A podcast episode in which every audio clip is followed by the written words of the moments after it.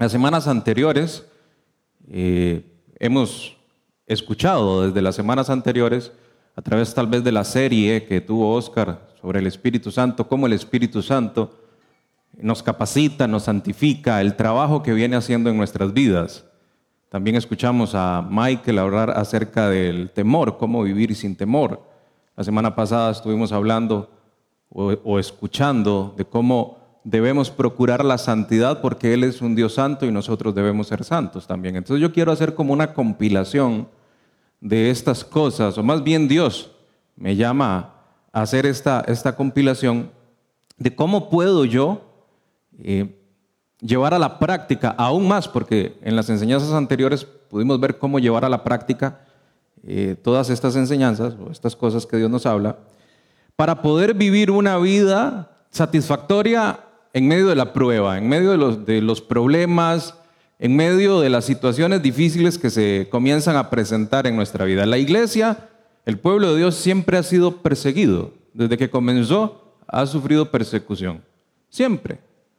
Es como, como el común denominador del cristiano. Hay problemas, hay situaciones difíciles, especiales, pero hoy estamos a, a la puerta de un nuevo periodo de tribulación, para usar una palabra eh, que nos aterrice. Siempre la iglesia ha sido perseguida, siempre hemos tenido problemas, pero hoy estamos a las puertas de algo diferente, de algo nuevo. Y yo no sé si a usted le emociona, pero a mí sí me emociona, porque yo no sé cuánto va a tardar el Señor en regresar, pero de que está bien cerca, está bien cerca. Y a mí me alegra, y al que dijo amén también, yo sé que le alegra. Pero ¿cómo podemos nosotros vivir bien, vivir felices, vivir tranquilos mientras llega nuestro Cristo? Bueno, hay una carta en la Biblia que, que nos indica que está como muy hecha para, para la iglesia perseguida, para el cristiano que está en un momento de prueba, de angustia, de tribulación, de tristeza.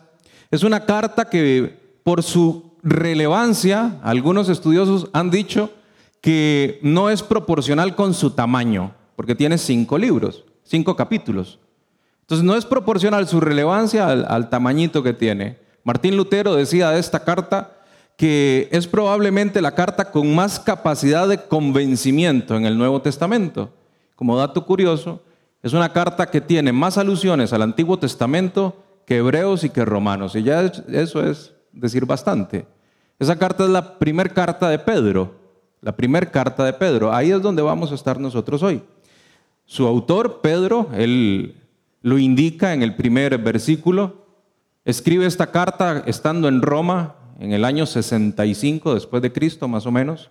Unos dos, tres años después, eh, Pedro muere crucificado. Por si usted no sabe cómo murió Pedro, murió crucificado y murió crucificado, según la historia, cabeza abajo. Él pide que se le crucifique de esa manera porque él no es digno de morir como murió su maestro. Se ha puesto en duda la veracidad de este libro, por supuesto, como toda la Biblia. Hay un grupo durante toda la historia que ha querido traer abajo la, veracidad de estos, de estos libros, de esto que tenemos acá. Se ha dicho que por el nivel de griego avanzado o elevado que tiene esta carta, Pedro no la pudo escribir. Porque Pedro, recordemos que era un pescador. Y por el nivel de griego con el que está escrito, se ha dicho, no la escribió Pedro. De manera sobrenatural podríamos decir que Dios puede inspirar a quien sea a escribir lo que sea. Pero también de una manera muy natural, en el capítulo 5 de esta carta, Pedro dice, les hago llegar esta carta a través de Silvano. Silvano es el mismo Silas, de Hechos. Y Silas era un hombre letrado que escribía muy bien en griego. Entonces por ahí sabemos que Pedro sí es el autor de esta carta. Una carta que está escrita a una iglesia perseguida, como les decía, en prueba, en desánimo, en miedo y angustia. Nuestros problemas se derivan del hecho de que Dios nos ha dado una vida diferente, una vida plena para vivir. Pero nuestra mirada, por lo general, escuche, nuestra mirada sigue puesta en las cosas de este mundo. Y ya sabemos que las cosas de este mundo no nos pueden llenar. En otras palabras, nuestra mirada no está puesta en el reino. No está puesta en la otra vida. No anhelamos estar del otro lado de la gloria. Jesús mismo cuando oró en el capítulo 17 de Juan, está registrado, él dice, yo les he dado esta palabra, Jesús está hablando con el Padre, y el mundo los aborreció porque no son de este mundo. Jesús está declarando ante la humanidad entera que nosotros no somos de este mundo, no pertenecemos a este mundo. Cuando yo no anhelo más del reino, por lo general yo no puedo aborrecer a este mundo. Y estamos llamados a aborrecer al mundo. No nace en mí el deseo por partir y estar en gloria con el Padre. Ahora, ¿cómo nace en mí este deseo? ¿Cómo, cómo anhelo yo más por el reino? ¿Cómo puedo decir, Señor, como, como Pablo decía, yo no sé qué hacer, yo quiero ya partir y estar contigo, Señor? ¿Cómo hago yo para cambiar mi perspectiva, para dejar de poner mi mirada en las cosas de la tierra? Bueno, con la obediencia. Es a través de la obediencia. Pero ¿qué tipo de obediencia? ¿Cómo entiendo yo la obediencia? Para llegar a eso yo necesito hacerme varias preguntas. Hay tres que yo necesito hacerme. Primero, yo necesito preguntarme quién soy yo. Necesito preguntarme también en dónde estoy. Y una tercera pregunta que me debo hacer es hacia dónde voy. Si yo no tengo claro la respuesta de estas tres preguntas, voy a vivir lleno de insatisfacciones existenciales. Primero, ¿quién soy yo? Yo no soy lo que la gente dice que soy. Yo tampoco soy lo que mis logros dicen que soy. Usted no es un título. Usted no es una profesión. Yo no soy lo que mis posesiones dicen que soy.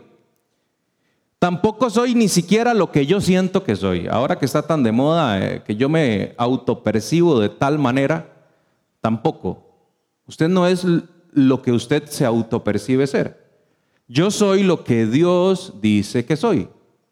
Usted es lo que Dios dice que es.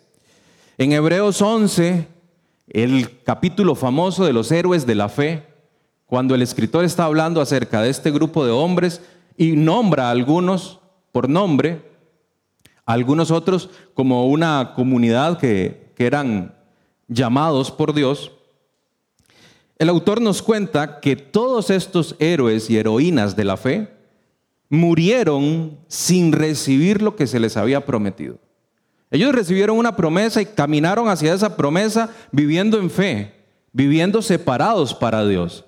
Y el autor dice que miraron esa promesa de lejos, creyéndolo, saludando a esa promesa, confesando que eran peregrinos, ¿usted se lo sabe? Y extranjeros. Ellos confesaban ser peregrinos y extranjeros en esta tierra, en una tierra extraña, porque ellos claramente entendían que buscaban otra patria, una patria celestial. Anhelaban esa mejor patria.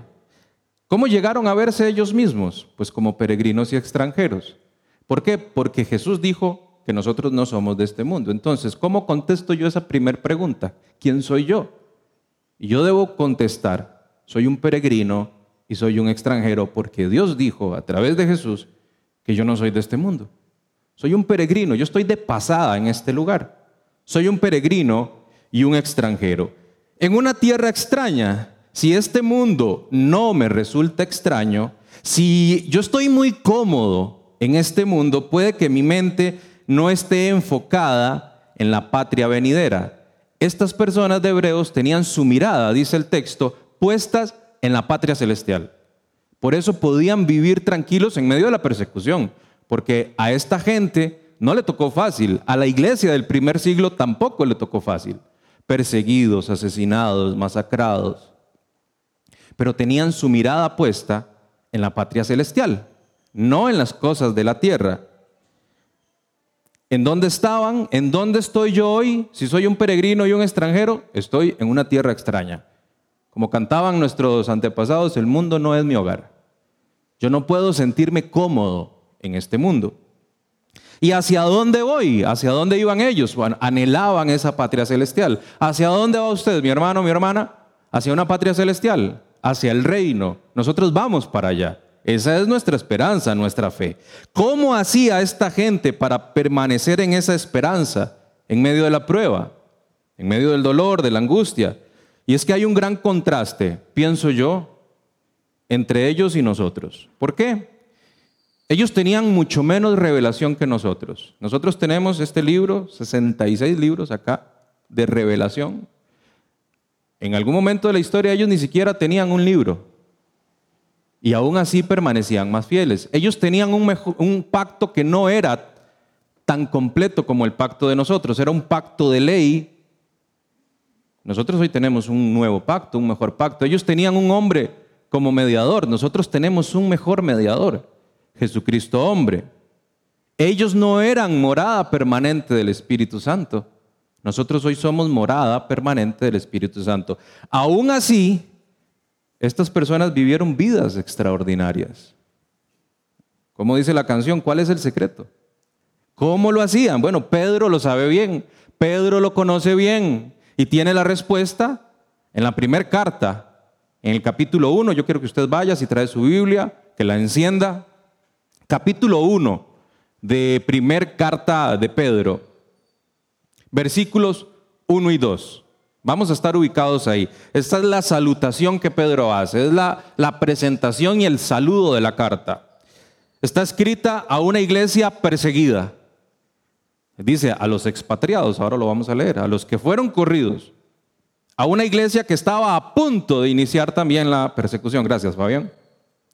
Estos cristianos del primer siglo fueron apedreados, fueron golpeados, asesinados, lapidados, ejecutados, fueron aserrados, partidos a la mitad.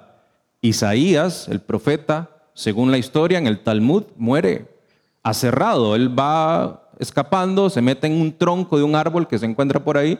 Manasés se da cuenta, lo captura y lo manda a partir.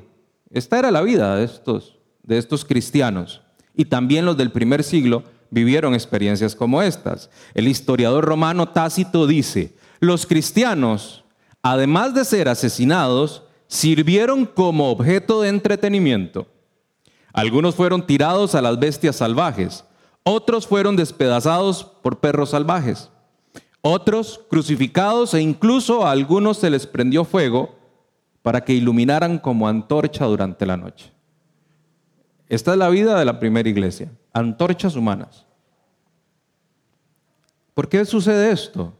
Porque hoy nosotros vivimos también en medio de la prueba. ¿Por qué hay tanto conflicto en nuestra vida cristiana? Bueno, la fe que no es probada no puede ser calificada como genuina. Usted no puede decir yo tengo fe si su fe no ha sido probada. Dios prueba nuestra fe, Dios prueba la iglesia, Dios prueba nuestros corazones y, utiliza cualquier mecanismo que Él crea conveniente para hacerlo. Los metales preciosos, ustedes saben que se prueban con el fuego. El oro se lleva a temperaturas muy altas para ser probado. Y nuestra fe es como el oro, necesita ser probada como el oro. Entonces, podemos pensar en un Dios con la mano ahí en el termostato del horno, subiendo, bajando, pero su mirada puesta en nosotros, porque Él no va a dejar que sus hijos perezcan. Dice primera de Pedro, leemos, capítulo 1, versículo 1, Pedro, apóstol de Jesucristo, a los expatriados de la dispersión en el Ponto, Galacia, Capadocia, Asia y Bitinia elegidos según la presencia de Dios Padre en santificación del Espíritu para obedecer y ser rociados con la sangre de Jesucristo. Gracia y paz os sean multiplicadas. ¿Quién escribe esto? Ya dijimos, lo escribe Pedro. ¿Quién era Pedro? Bueno, Pedro eh, era un pescador. ¿Cómo era Pedro? Pedro era impulsivo. Pedro era inestable emocionalmente. Él forma parte del círculo íntimo de Jesús y no solo del círculo íntimo de doce, sino hay un círculo íntimo que tiene Jesús con tres de sus discípulos, Pedro, Jacobo y Juan. Él, él forma parte de ese círculo pegadito a Jesús. Ese es Pedro, ese pescador impulsivo, impaciente. Ese es Pedro. Pedro es el que está en el monte de la transfiguración, cuando Jesús es transfigurado. Y yo imagino a Pedro, Jacobo y Juan que estaban ahí con ellos asombrados de ver que Jesús empieza a transfigurarse y aparece en escena Moisés y aparece en escena Elías y Jesús comienza a hablar con ellos. Y Pedro dice, Jesús, voy a hacer unas cuantas chozas acá, unas enramadas y nos quedamos a vivir aquí arriba. ¿Para qué bajar con aquellos mortales? E-, ese es Pedro, el, impulsivo. Pedro es el que está reunido con los otros discípulos y con Jesús y Jesús les dice, ¿quién dice la gente que soy yo? Y los discípulos comienzan a decir, bueno, algunos dicen que, eres Juan, otros eh, el Elías. ¿Y ustedes quién dicen que soy yo? Y Pedro recibe una revelación que hasta hoy es de las más bellas que pienso yo que un ser humano ha recibido. Porque nosotros entendemos a través del Espíritu Santo y por lo que tenemos acá que Jesús es el Mesías. Pero en ese momento a Pedro se le es revelado directamente del cielo y Pedro dice, eres el Mesías, el ungido, el Hijo del Dios vivo. Y Jesús le dice, Pedro, Pedro, Pedro, ¿qué revelación has recibido? No te lo reveló carne ni sangre, sino que vino del cielo. Y Pedro, y claro, ¿cómo no? Seis versículos después, en el mismo capítulo, en el mismo día prácticamente, Jesús les está comentando que él tiene que ir a Jerusalén. Mateo 16 es esto, por si lo quieren leer. En el versículo 21 Jesús les dice, yo tengo que ir a Jerusalén y me van a tratar mal. Los líderes religiosos me van a golpear, me van a tratar bien mal y me van a matar incluso. Entonces dice que Pedro, tomando a Jesús, se lo lleva para una esquina y comienza a reprenderlo. le dice, Jesús, no vaya. Mejor no vaya. Y hay una versión que dice, tenga compasión de usted mismo. ¿Le suena parecido a lo que el mundo nos dice hoy? No vaya. Y le dice Jesús, apártate de mí, Satanás. Apártate de mí, Satanás. Se imagina qué duro para Pedro. Pero le dice, porque tenés la mirada puesta en las cosas de los hombres y no en las cosas de Dios. ¿Ven cómo, cómo volvemos a lo mismo, los ojos puestos en las cosas de la tierra y no en las cosas del cielo? Jesús exhorta a Pedro directamente para que deje de mirar las cosas de la tierra y para que ponga su mirada en las cosas del reino. Es por eso que Pedro puede escribir esta carta con total propiedad, porque Pedro sabe lo que es fallar la prueba. Pedro sabe lo que es traicionar a su amigo. Pedro sabe lo que es mentir. Pedro sabe lo que es el dolor del pecado. Pedro sabe lo que es ser perseguido. Por eso Pedro no está escribiendo en vano estas palabras. No es paja lo que está escribiendo, él lo vivió y puede aconsejarlo. Pedro dice en el verso 2, elegido según la presencia de Dios Padre en santificación del Espíritu. Yo tengo que ver entre líneas lo que Pedro nos quiere decir acá. Primero nos dice, elegidos por Dios Padre. Elegidos. Un estatus. Yo soy elegido usted es elegido. ¿Entendemos bien qué significa ser elegido? ¿Qué significa ser escogido por Dios? ¿De verdad estamos yendo hasta el corazón, el meollo, como dicen por ahí esa palabra, qué bonita que es, ¿verdad? El meollo del ser elegido. ¿Sabe de dónde viene? Paréntesis. Meollo es el centro del pan caliente. Así se le llama, es como eso rico, ¿verdad? El meollo de lo que es ser elegido. Porque cuando no lo entendemos, nos ponemos a discutir sobre la, predestinación. Si Dios llamó a aquel, si no lo llamó, si yo fui escogido desde cuándo, si yo escogí a Dios. Y nos olvidamos de lo maravilloso que significa ser escogido. Y nos ponemos a pelear. Yo quiero leerles un texto que el profeta Ezequiel escribió para tratar de comprender lo que es la elección lo que en realidad implica ser elegido. Generalmente se nos olvida, no sabemos bien de qué se trata, de dónde nos rescató el Señor. Nosotros estábamos abandonados por los demás. ¿Por qué por los demás? Porque gran parte de nuestra vida, al que estaba a nuestro lado, no le importaba nuestra vida espiritual. Cuando yo estudiaba en el instituto, recuerdo que mis amigos lo único que querían era que yo me portara mal. Y ahí andábamos, para arriba y para abajo. ¿Qué le iba a importar a un amigo mío mi vida espiritual? O a mi familia incluso. Y muchos de nosotros vivimos abandonados por las demás personas. Autoabandonados también, porque no buscábamos a Dios. Dice Romanos que no hay nadie bueno, que nadie busca a Dios. Estábamos autoabandonados, ahí tirados. Ezequiel habla de un esposo y de una novia, o de un novio y de una novia. Ese novio es Dios esa novia es Israel. Y este texto sí hace alusión también al Israel de hoy, que somos usted y yo. Hoy somos ese Israel. Dice que Israel va a venir de todos los rincones de la tierra, porque Él abrió su plan de salvación al mundo entero. Usted es el Israel de hoy, yo soy el Israel de hoy. Entonces acá, cuando hablamos de Israel, siéntase aludido, aludida, porque está hablando de usted, de esa novia, primero de esa niña. Ezequiel capítulo 16, versículo 4. Yo se los leo. Y en cuanto a tu nacimiento, ponga su nombre ahí. El día que naciste no fue cortado tu ombligo, ni fuiste lavada con aguas para limpiarte, ni salada con sal, ni fuiste envuelta con fajas. No hubo ojo que se compadeciese de ti para hacerte algo de esto, teniendo de ti misericordia, sino que fuiste arrojada sobre la faz del campo, con menosprecio de tu vida en el día que naciste. Una persona recién nacida tirada a la suerte. Y dice Dios, y yo pasé junto a ti y te vi sucia en tus sangres y cuando estabas en tus sangres te dije, vive. Sí, te dije cuando estabas en tus sangres, vive. Te hice multiplicar como la hierba del campo y creciste y te hiciste grande. Y llegaste a ser muy hermosa. Tus pechos se habían formado y tu pelo había crecido, pero estabas desnuda y descubierta. Y es que podemos tener cosas muy lindas en nuestra vida, pero si Dios no está con nosotros, estamos desnudos y descubiertos. Verso 8. Y pasé yo otra vez junto a ti y te miré. Y he aquí que tu tiempo era tiempo de amores. Estaba soltera, no tenía dueño. Y extendí sobre ti mi manto y cubrí tu desnudez. Y te di juramento y entré en pacto contigo, dice Jehová el Señor. Y fuiste mía. Te lavé con agua y lavé tus sangres de encima de ti y te ungí con aceite y te vestí de bordado, te calcé de tejón, te ceñí de lino y te cubrí de seda. Te atavié con adornos y puse brazaletes en tus brazos y collar en tu cuello.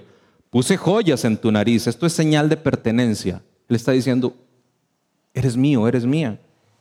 Zarcillos en tus orejas y una hermosa diadema en tu cabeza. Así fuiste adornada de oro y de plata. Y tu vestido era de lino fino seda y bordado. Comiste flor de harina, de trigo, miel y aceite, y fuiste hermoseada en extremo. Prosperaste hasta llegar a reinar. Y salió tu renombre, salió tu fama entre las naciones a causa de tu hermosura, porque era perfecta. Escuche esto. Dios está diciendo que tomó a alguien que estaba como un abortivo, dice Pablo, lo lavó, lo limpió, lo hizo reinar y lo hizo hermoso, lo hizo hermosa y una hermosura perfecta. Esto no es para que nos creamos más de lo que somos, pero hay una hermosura perfecta en nuestra vida. Pero escuche lo que dice, a causa de mi hermosura que yo puse sobre ti. Es por la hermosura de Dios en nosotros. ¿Y cuál es esa hermosura? Se llama Jesús. Usted es hermoso y es hermosa por Jesús. El valor que usted tiene es por Jesús. Nosotros, ¿qué es lo que valemos? Valemos Jesús. Eso es ser elegido, eso es ser escogido. ¿Para qué ponerme yo a hablar acerca de algo que nos van a dar aquí dos semanas? Cuando lo que yo necesito entender es que yo estaba muerto en delitos y pecados, muerto, pero Dios me llamó y me salvó y me escogió en Cristo Jesús. Eso es ser escogido. Que Dios nos revele cuando estemos en gloria de qué se trataba, cómo fue que lo hizo. Él nos va a revelar.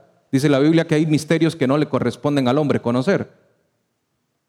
Pero hay otros que sí. Y el misterio de la salvación, de que por qué Cristo vino y murió en una cruz, nos fue revelado. Para pagar nuestras faltas, para escogernos. Y, Pedro nos habla también de un privilegio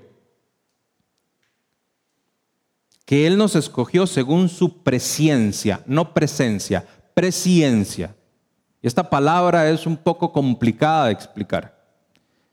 Viene del griego, prognosis, pero ginosco es la raíz, y quiere decir que Dios conoce más que cualquiera y que destina las cosas porque las conoce y las conoce porque las destina.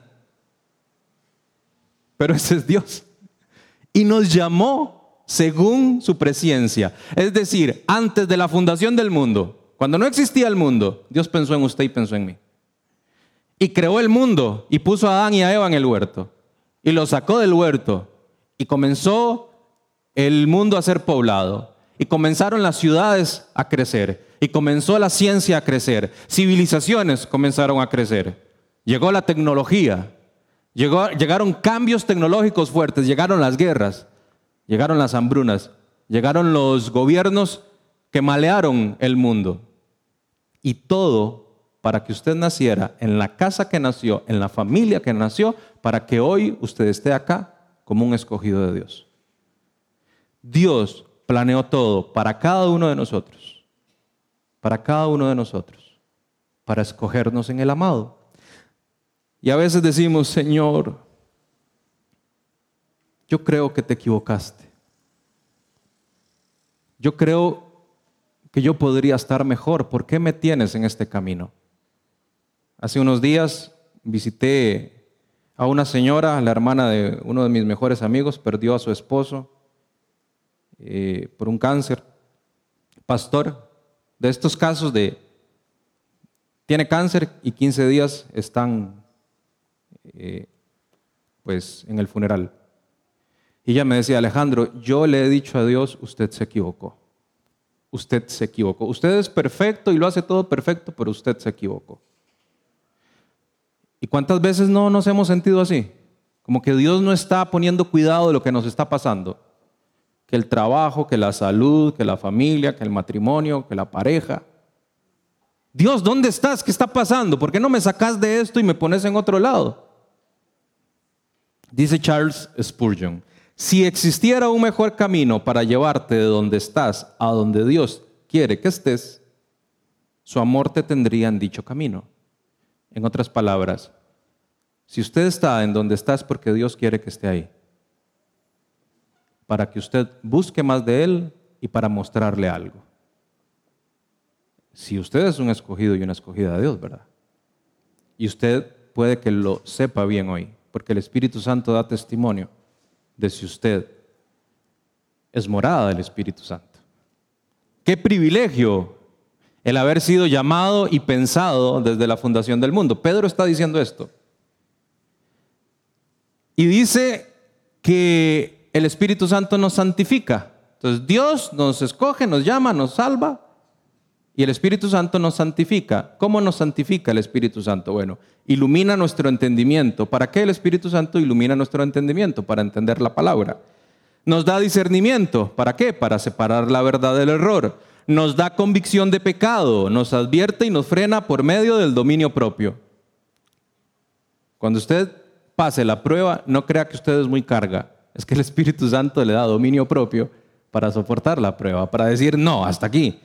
Nos da una nueva manera para ver el mundo y sus circunstancias. Transforma mi mente. Pone en mí el querer como el hacer. Crea en nosotros amor por Dios. El Espíritu Santo es el que crea en nosotros el amor por Dios. Y escuche esto, nos desengaña cuando hemos sido traicionados, pero cuando hemos sido traicionados por nuestro propio corazón. Jonathan Edwards decía, nuestros corazones están tan llenos de pecado que constantemente nos traicionan. Engañoso es el corazón. Pero el Espíritu Santo nos da la capacidad de entender cuando nuestro corazón nos quiere engañar o cuando nos engañó. ¿Por qué el Espíritu Santo se involucra en la obra de santificación? Para cumplir una responsabilidad que yo tengo ante la Trinidad. Y aquí se involucra la Trinidad. Recordemos, escogidos en el Padre, santificados en el Espíritu, para obediencia a Jesucristo.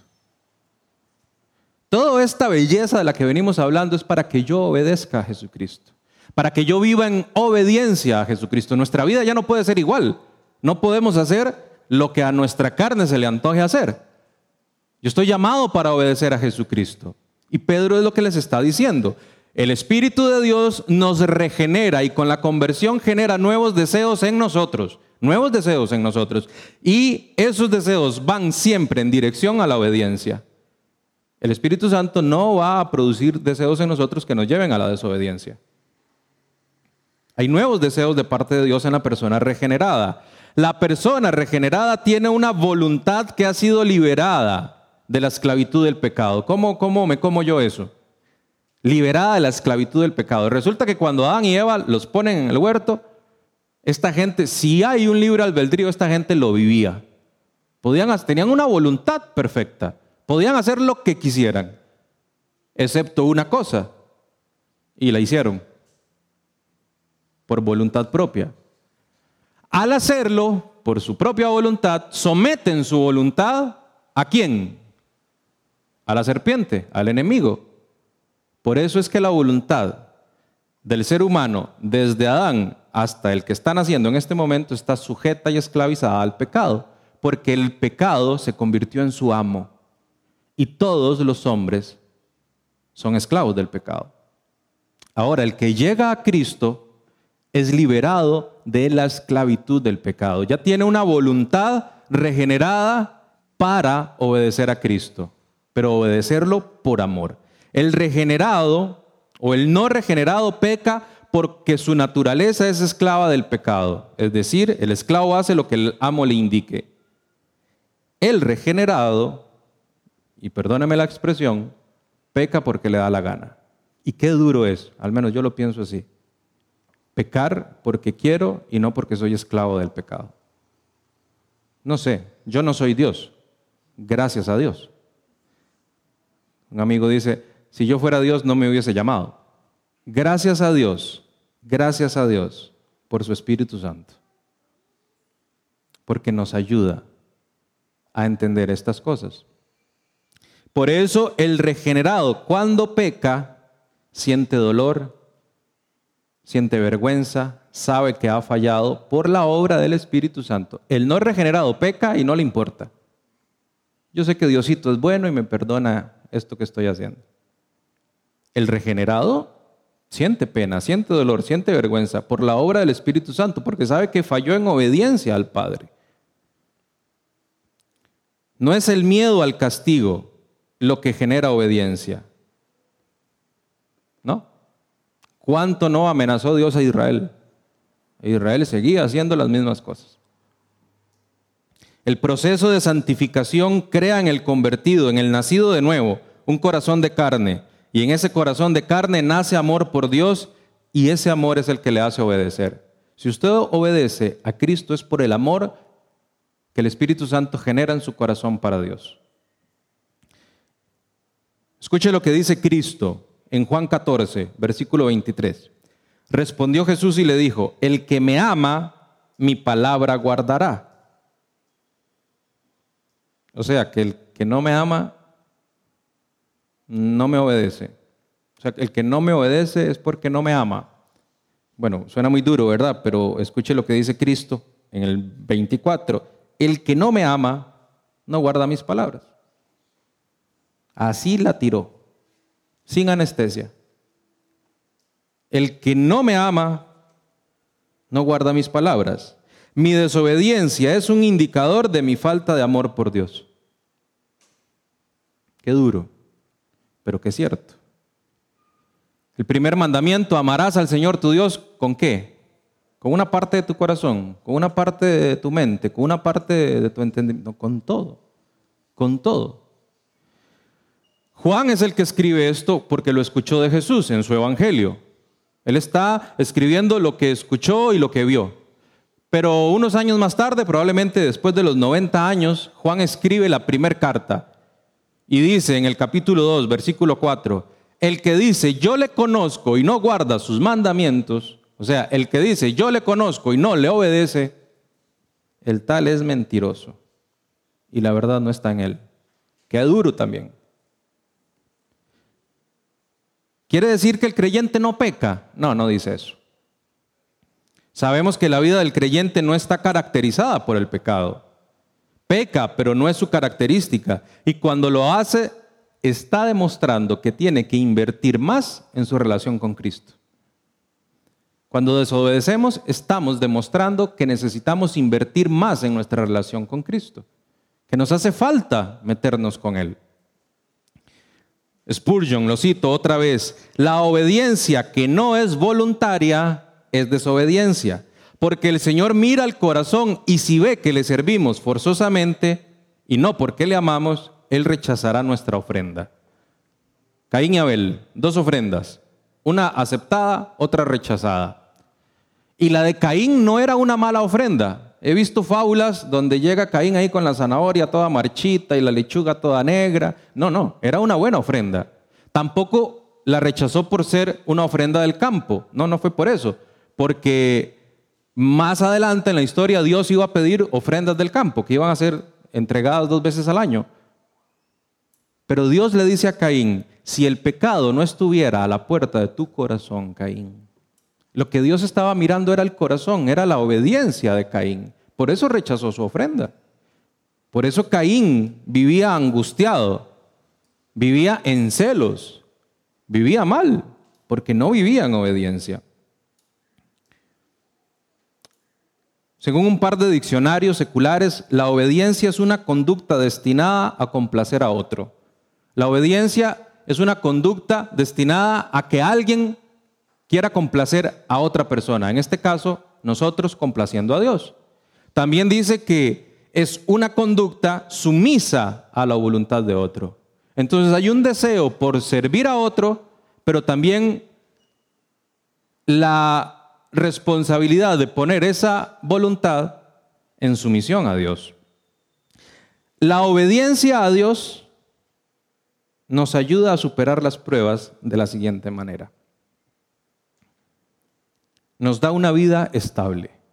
Cuando yo obedezco, tengo una vida estable. Dice Mateo capítulo 7, verso 24, Jesús hablando, cualquiera pues que me oye estas palabras y las hace, lo compararé a un hombre prudente que edificó su casa sobre la roca. Y vinieron las lluvias, llenaron los ríos, se salieron las aguas, golpearon contra aquella casa y la casa no cayó porque estaba estable, estaba fundada sobre la roca. Pero Jesús dice, el que me oye estas palabras, pero no se queda en oír y las pone por práctica, obedece. No es venir y escuchar la palabra y salir y ya. No es tener nuestros devocionales, leer la Biblia en casa, saber lo que el Espíritu Santo nos está diciendo y dejarlo ahí es hacerlo. Y cuando lo hago voy a tener estabilidad de vida. ¿Qué mejor que tener estabilidad de vida hoy en este mundo en el que estamos? ¿Qué mejor que tener, que tener estabilidad de vida en Cristo en medio de la enfermedad? ¿Qué mejor que tener estabilidad de vida en medio de una situación económica difícil? Pero Jesús nos manda a obedecer por amor. La obediencia me ayuda a vivir en medio de la prueba a través del gozo que me da, gozo de vida. La obediencia me lleva a tener gozo de vida. Juan capítulo 13, versículo 13, Jesús está hablando y dice, vosotros me llamáis maestro y señor y decís bien porque lo soy. Yo les doy un ejemplo, yo les doy un ejemplo, verso 15, para que como yo hago, ustedes también hagan. Nuestro ejemplo es Cristo. Como yo hago, ustedes también hagan. De cierto les digo, el siervo no es mayor que su Señor. Si saben estas cosas, si saben estas cosas, bienaventurados serán. Si las hacen. Macarios es la palabra que está usando Jesús, que significa muy felices. Es la misma palabra que utiliza en el Sermón del Monte, las bienaventuranzas. Macarios, los de limpio corazón, porque ellos, Macario, alguien extremadamente feliz. Ustedes van a ser felices cuando, sabiendo estas cosas, las ponen por, práctica. O sea, no es que usted tenga los títulos de teología ahí en su cuarto pegados y que estudie la Biblia cuatro horas por día y que se le quede ahí nada más. No, es si las hacen, van a ser felices. ¿Qué mejor que ser felices en un mundo que está tan triste hoy? cuando enciendo la televisión y cualquier canal de noticias que ponga, me va a hablar de lo que está pasando. Y de una manera desesperanzada, porque yo no sé si usted lo lee bien, es una desesperanza terrible, como que ya es el fin de la humanidad. ¿Qué mejor que ser felices? ¿Y cómo soy feliz? Obedeciendo, cumpliendo lo que Jesús quiere que cumplamos. Y número tres, hace que mi camino prospere. Pero esto va más allá de lo económico, mi hermano. Esta palabra está tan manoseada que tenemos el dichoso evangelio de la prosperidad, que no sé ni por qué le llaman evangelio, porque evangelio son buenas nuevas. Es, prosperar en nuestra alma, nuestra vida, lo que hacemos. Escuche lo que dice Santiago, capítulo 1, versículo 23. Porque si alguno es oidor de la palabra, pero no hacedor de ella, o sea, desobediente, este es semejante al hombre que se considera en un espejo, ve su rostro natural, se considera a sí mismo y se va y se le olvida cómo era. O sea, es alguien que llega, se pone frente al espejo, mira su rostro, pero cuando se va, al poquito rato ya se le olvidó lo que vio. Y ¿qué, quiere decir Santiago con esto? Bueno, dice el verso 25, mas el que mira atentamente a la perfecta ley, la de la libertad, y persevera en ella, no siendo oidor olvidadizo, sino hacedor de la obra, este es bienaventurado, algunas versiones, prosperado en lo que hace. O sea, si yo miro la perfecta ley y no se me olvida, no como el hombre que se ve un espejo y se le olvida cómo es, sino que ve la perfecta ley, la tiene acá, la escucha, la tiene en el corazón, fue sembrada, la retiene, no siendo oidor olvidadizo, sino que la pone por práctica, va a ser prosperado en todo lo que haga. ¿Cómo guardo yo esta ley en mi corazón? Con la práctica, haciéndola. Si a mí Pablo me da consejos, los que están casados, como marido, y yo me quedo leyéndolo, pero no lo pongo en práctica, se me va a olvidar. Si yo leo lo que Jesús me dice y no lo pongo en práctica, se me va a olvidar. Pero cuando lo pongo en práctica, cuando lo pongo en práctica, voy a ser prosperado en todo lo que haga. Y qué mejor que ser prosperado en medio de un mundo que se está yendo de cabeza. Un mundo que no conoce a Cristo. ¿Y cómo llego a eso? Con obediencia al Padre. Concluyo con esto. Pedro quiso compartir esta verdad con estas iglesias. Cinco ciudades al norte de Turquía que estaban siendo perseguidas. Expatriados, perseguidos, lastimados, en medio de pruebas y les dice, ¿saben que ustedes son escogidos por Dios, santificados en el Espíritu Santo, para que obedezcan a Cristo? Y es que Pedro sabía muy bien lo que era poder tener estas palabras como bálsamo en su corazón. Y es lo que yo quiero compartir con ustedes y lo que yo quiero que Jesús y que Dios marque en mi corazón, vivir en obediencia. Aunque cueste, es hacer lo que se tenga que hacer en el momento que se tenga que hacer, cuando se tenga que hacer, de la manera en que se tenga que hacer. Ser obediente, aunque me cueste, aunque mi carne quiera hacer otra cosa. El Espíritu Santo me ayuda. Vienen tiempos difíciles para la iglesia, pero la manera en que Pedro cierra esta salutación es lo que nos da esperanza. La canción que se cantó hoy, nueva, gracia y paz, y yo veo el Espíritu trabajando. Michael no sabía de lo, cómo iba a cerrar yo la enseñanza. Y es la manera en que Pedro cierra. Porque Pedro no pone un punto y seguido o un punto y aparte, sino que pone dos puntos. Él dice, escogidos en Cristo, en, en Dios, santificados en el Espíritu, obedientes a Jesucristo. Dos puntos gracia y paz o sean multiplicadas. La obediencia me lleva a tener gracia y paz multiplicadas. ¿Y qué mejor que tener gracia y paz en estos días? En su vida, que probablemente tenga problemas, en su situación financiera, en su situación salud, en su situación familia, obedezca a Cristo, obedezcámosle y Él nos va a dar estabilidad, gozo y nos hará prosperar. La gracia de Dios es la fuerza y el motor detrás de toda la vida cristiana. La gracia de Dios me permite quitar la mirada de las cosas de este mundo. Recuerda cómo comenzamos.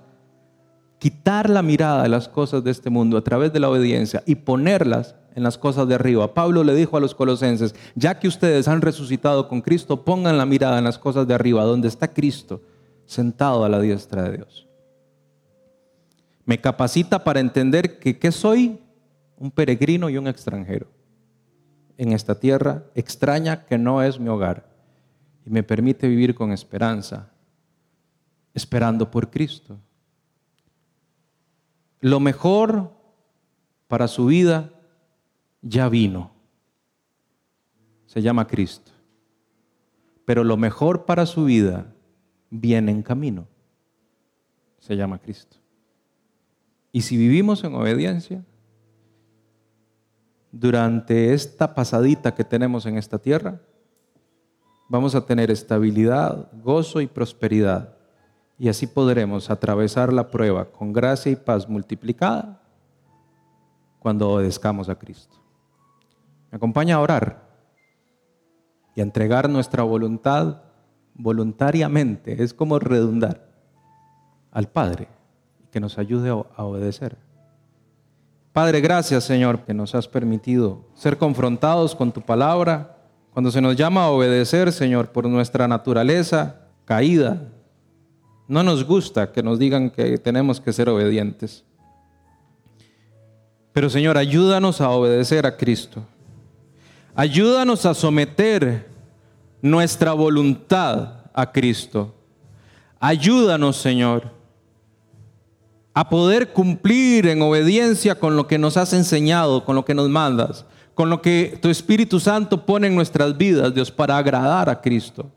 Ninguno, ninguno que milita en esta guerra, dice Pablo, se enreda en los negocios de la vida a fin de agradar a aquel que lo llamó por soldado. Señor, yo no me quiero enredar en las cosas de este mundo con, con tal de honrar a aquel que me llamó, que me escogió y que me santificó. Pon en nosotros, Señor, a través de tu Espíritu Santo, el querer como el hacer siempre. Ilumina nuestra vida. Danos la capacidad de entender para poder discernir entre la verdad y el error. Danos la capacidad de comprender que nuestro corazón es engañoso y que yo necesito someter mi vida y mi carne a Cristo. Si hay Dios en mí, algo que yo deba entregar, Padre, y todos sabemos bien esas áreas, Dios, que debemos entregar. Ayúdanos a través de tu Espíritu Santo a entregarlo, Padre. Hoy nos rendimos a ti. Hoy decidimos, Padre, decidimos voluntariamente, Señor, a pedirte ayuda para dejar, Dios, de hacer lo que no te agrada, para vivir en obediencia, Señor, y recibir, Dios, más gozo, recibir más estabilidad y ser prosperados en nuestra vida, en nuestra alma, en nuestros caminos mientras te esperamos, Señor. Y si hay alguien hoy acá, Dios, que no ha entregado su voluntad y que su voluntad aún es esclava al pecado, Señor, que tu Espíritu Santo le convenza de pecado hoy. Que pueda acercarse, Dios, a alguien y externar, Dios, la necesidad de seguir el camino del Evangelio, Padre. Opera en su vida hoy, opera en su vida hoy, Señor. Y opera en nuestras vidas hoy, Señor. En el nombre de Jesús. Amén y amén.